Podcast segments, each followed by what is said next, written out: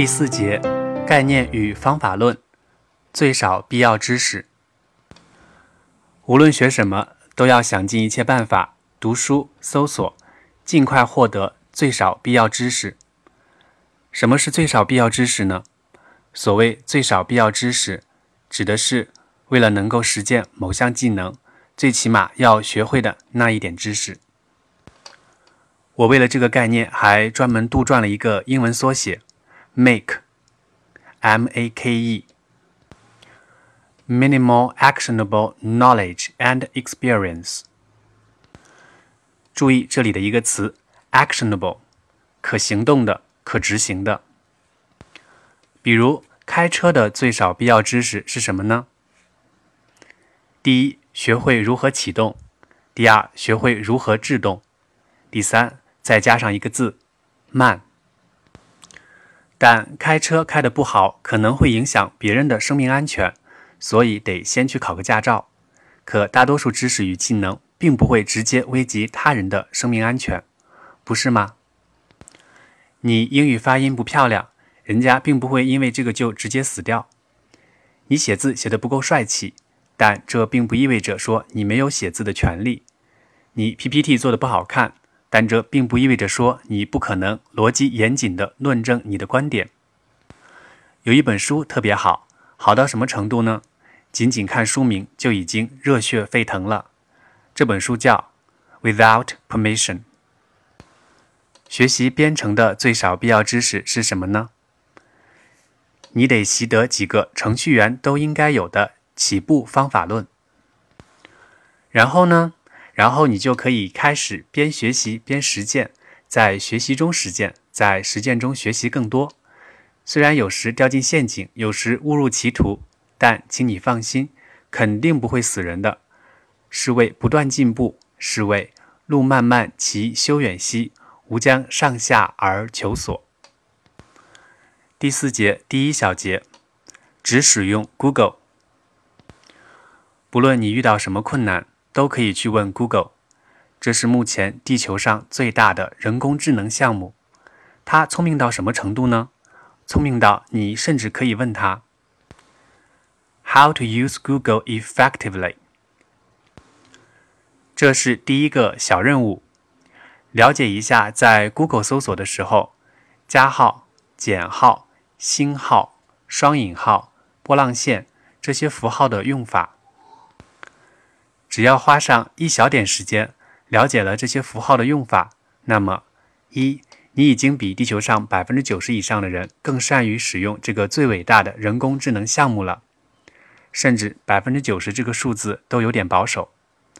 二，你已经入门了，最起码你已经知道跟计算机打交道的时候，其实就是综合使用，用各种各样的符号而已，哪怕一个字符错了，可能结果都很不一样。其实好像小学数学也是如此吧。既然你准备当工程师，那么在使用 Google 的时候，除了那些常用的符号之外，还需要常用以下几个关键字：tutorial、example、tricks、cheat sheet、cookbook、awesome。以后在你想学任何语言或者专题的时候，比如 JavaScript，那你就用 Google 这个组合：JavaScript Cheat Sheet、JavaScript Cookbook、JavaScript Awesome。放心，你自己一定会上瘾的，用不着别人督促你。第四节第二小节。在中国，你最好买一个 VPN 服务。别问我 VPN 是什么，我们有个原则：一切能问 Google 的，都不要去问人。这个习惯最初的时候看起来麻烦，可一旦养成，就知道它会帮你节省多少时间，它会让你有多大进步，甚至这个原则还会让你识别哪些人真的值得交流。神奇吗？别浪费时间去寻找免费资源，能买就抓紧时间买。我的意思是，你必须马上买一个。这是另外一个原则：一切能节省时间的服务都值得购买，因为时间才是最宝贵、最稀缺、压根无法再生的资源。跟时间比，钱算个屁。第四节第三小节，只读英文文档，这又是个很重要、很重要的原则。在计算机方面，只读英文文档。你可能已经打退堂鼓了，别怕，我有办法让你最多三个月就彻底解脱。详见附录。十分钟后开始使用英语。当然，你要是连这三个月都扛不过去，你就认了吧，选择平庸的生活去吧。这个世界正在变得越来越好，在一个更好的世界里，最明显的好处就是，哪怕是笨蛋。哪怕是不进步的笨蛋，也不至于饿死。在硅谷，印度人很多很多，为什么呢？他们虽然口音浓重，但英语对他们来说基本上是母语。中国人相对吃亏一点，为什么？英语相对较差。在国内，一个程序员的水平怎么样，基本只取决于一件事儿：英语水平。也许你会因此惊讶。但若是你有机会去问任何一个 IT 公司的 CTO，无论是哪一个，都一定会百分之百认同这个观点。这干脆就是事实。外界并不清楚这个事儿而已。我总是开玩笑说，其实只不过是事实陈述。那些在国内学英语专业的人，本科毕业去当老师或者考研究生，真不如脱产学一年计算机呢。拿着这个优势，一下子就干掉国内百分之九十的所谓程序员，年薪六十万人民币，其实指日可待。尤其是那些英语系的女生，一脚踏进码农的世界，瞬间就是女神中的女神。提高英语的最直接、最有效方式，就是从此在某个领域坚决只使用英语。平时一般人还真的很难有这个环境呢。现在机会来了，你想学习？你想学习计算机，你想成为一个工程师，你就要从今天开始在计算机领域里只读英文文档。说实话，我恨不得将这本书直接写成英文版，可是为了普度众生，只能委屈自己，也只能委屈各位还在写中文。不过，我真心希望这是你读的与计算机相关的最后一本中文书。这个原则要恪守，要执拗的恪守，要不屈不挠的恪守。给你看个例子，这个例子很重要，乃至于我们一提到学习，一提到进步，一定反复会提及这个例子。最早，这是我在《人人都能用英语》里提到的例子，其后一直反复使用。请读者猜猜下图中，这个正在美国 UAB 康复中心治疗的小女孩受伤的是左臂还是右臂？这个图片，请大家参照原文。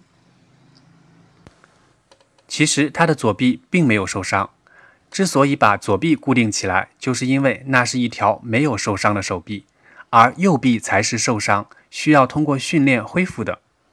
咦，这是怎么回事儿？可是从生理上来看，大脑受损的部分是没办法恢复的，他又怎么能通过训练来让已经受伤的右臂恢复正常呢？大脑的神奇之处在于，它可以利用其他未受损的部分，重新习得受损部分的功能。学术上叫做 remap、reroute 或者 rewire。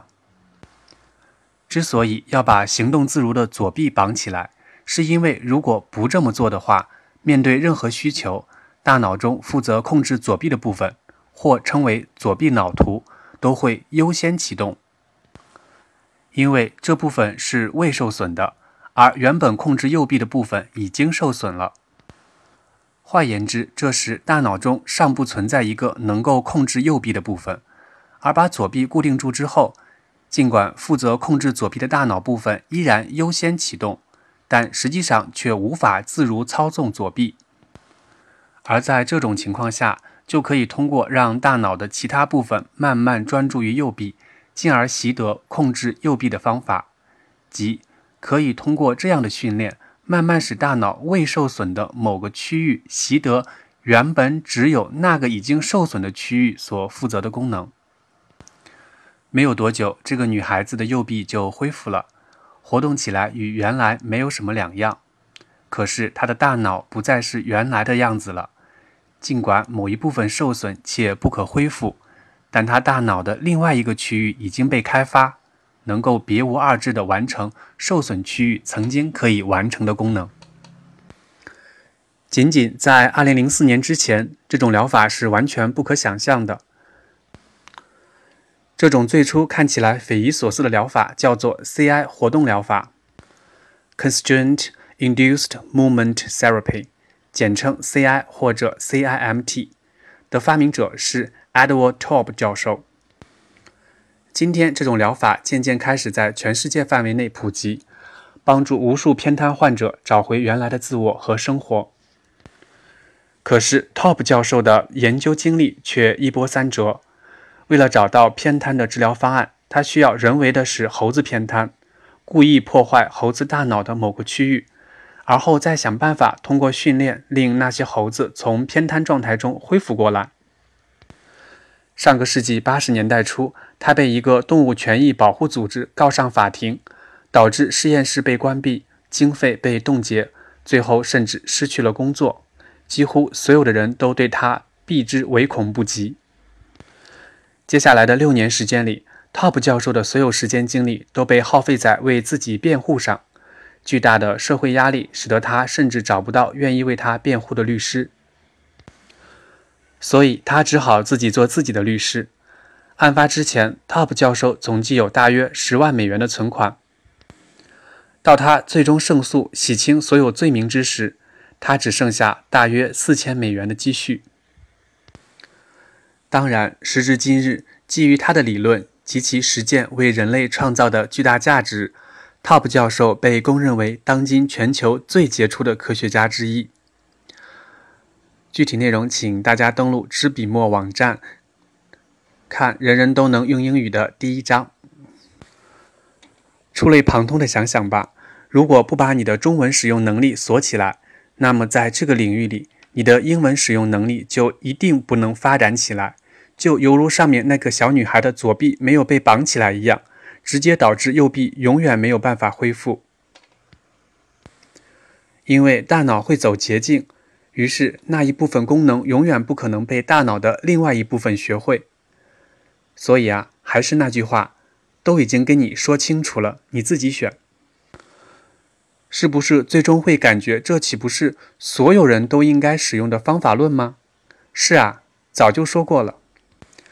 本来人人都是工程师，只不过很多人明里暗里自己放弃了而已。